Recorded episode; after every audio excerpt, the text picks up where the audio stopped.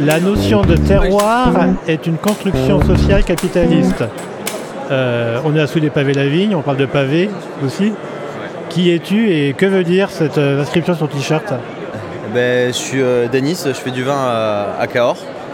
Et je pense que la manière dont on valorise certains terroirs est quand même très dépendante de, de lieux stratégiques marchands de, de l'époque, comme on peut le voir avec avec des terroirs hyper réputés qui sont soit à côté de grosses villes, soit le long, d'un fleuve euh, qui a des débouchés, comme euh, un exemple simple, c'est, euh, Bordeaux qui, avait, qui, a un, gros port et qui de tout temps a, envoyé du vin un peu partout dans le monde. Et, voilà, et je, pense qu'au final, quand on parle de, cailloux, de terrain, etc., c'est pas, c'est pas le plus important dans, ce qui fait la qualité d'un vin. On parle de terroir ou on parle d'appellation plutôt? Ah, C'est quoi? C'est l'appellation au service du terroir euh? Je trouve qu'on parle un peu trop des cailloux. Ouais.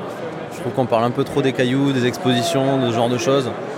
Alors bien sûr, ça, a une grande influence euh, physiologique sur, euh, sur la vigne, sa croissance, etc.